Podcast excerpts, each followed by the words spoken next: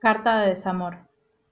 Querido alguien, me gusta mucho una canción que se llama Miedo. Es de un grupo español llamado M-Clan y la escuché hace algunos años en una versión al piano. Habla de los finales, pero no de los finales felices, de los otros. Tan solo es un final, pero parece ser que ya no hay vuelta atrás. Últimamente se me da por ponerme a escucharla cada vez que por alguna razón te me apareces en la cabeza. Miedo, de quererte sin quererlo, de encontrarte de repente, de no verte nunca más. Como si me estuvieran leyendo la mente. O como si hubiese sido una profecía, un anticipo al que no le presté atención en su momento.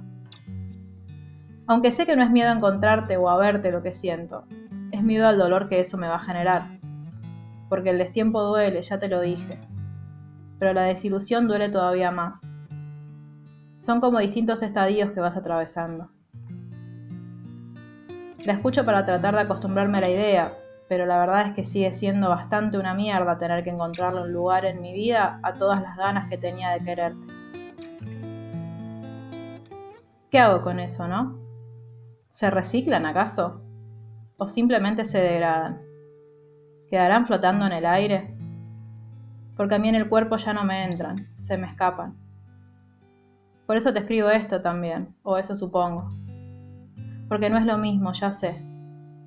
No es lo mismo escribirte que te quiero y que vos sonrías, que tener que contarte esto porque es la forma que encontré de transformar un grito ahogado. Miedo, de volver a los infiernos.